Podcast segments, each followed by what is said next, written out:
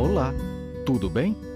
Sejam muito bem-vindos a mais um episódio de Uma Leite Podcast. Informativo maçônico, político e cultural. Episódio número 253. Maçonaria não é religião. Alguns maçons costumam dizer: a maçonaria é toda a religião que eu quero. Também vemos com frequência nas resoluções adotadas pelas lojas sobre a morte de um irmão maçom muitos sentimentos que levariam os não iniciados a acreditar que a maçonaria é considerada por todos como uma religião.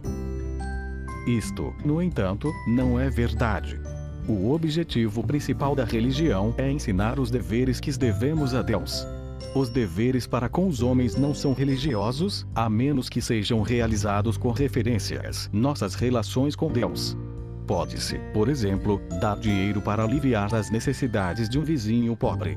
Isso em si é uma caridade, um ato virtuoso ou moral. Se, no entanto, o motivo de dar dinheiro não for apenas aliviar o próximo, mas principalmente e principalmente agradar a Deus, então isso se torna um ato religioso.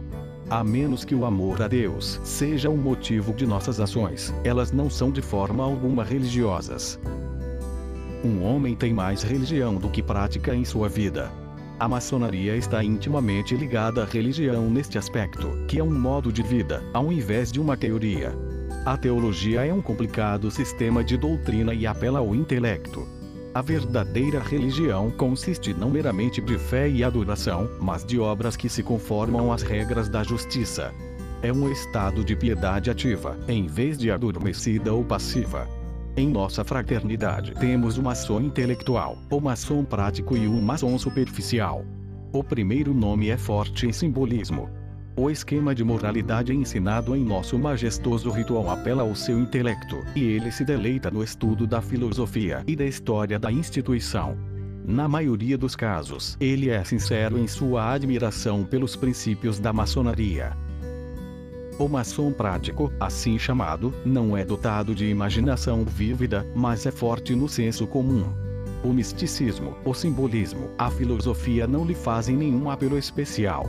A antiguidade da instituição pode inspirar um sentimento de reverência, mas é o trato justo, a honestidade áspera, os princípios de igualdade e equidade que comandam sua lealdade. Ele encontra na maçonaria um sistema de moralidade adequado ao uso diário, e sob sua influência ele pratica verdadeira caridade e as virtudes cardeais da temperança, fortaleza, prudência e justiça. O amor fraterno inspira um maçom prático, e onde o amor existe credos e teorias são supérfluos. O maçom superficial é um tipo muito comum. Ele se torna um maçom porque tem amigos na loja, porque a instituição é popular, porque ele quer usar o botão e fazer com que o mundo saiba que ele pertence à sociedade secreta mais influente. Ele gosta do drama no terceiro grau, mas não tem paciência para ficar de fora do intelectual primeiro e segundo. Os objetivos proeminentes da maçonaria são melhorar a condição da humanidade sofredora, silenciar a discórdia e a confusão entre os homens, banir o ódio, a malícia e a inveja do coração humano e implantar justiça, misericórdia e benevolência em seu lugar. A maçonaria nos ordena a ajudar os fracos, alimentar os famintos, vestir os nus, levantar os caídos, proteger a viúva e espalhar bênçãos sobre toda a raça. Promove todas as virtudes morais e sociais. Torna os homens melhores irmãos, melhores maridos, melhores pais e melhores cidadãos. Mas não pretende tornar os homens cristãos. Edição: Luiz Sérgio Castro. Até o próximo episódio de Uma Leite Podcast.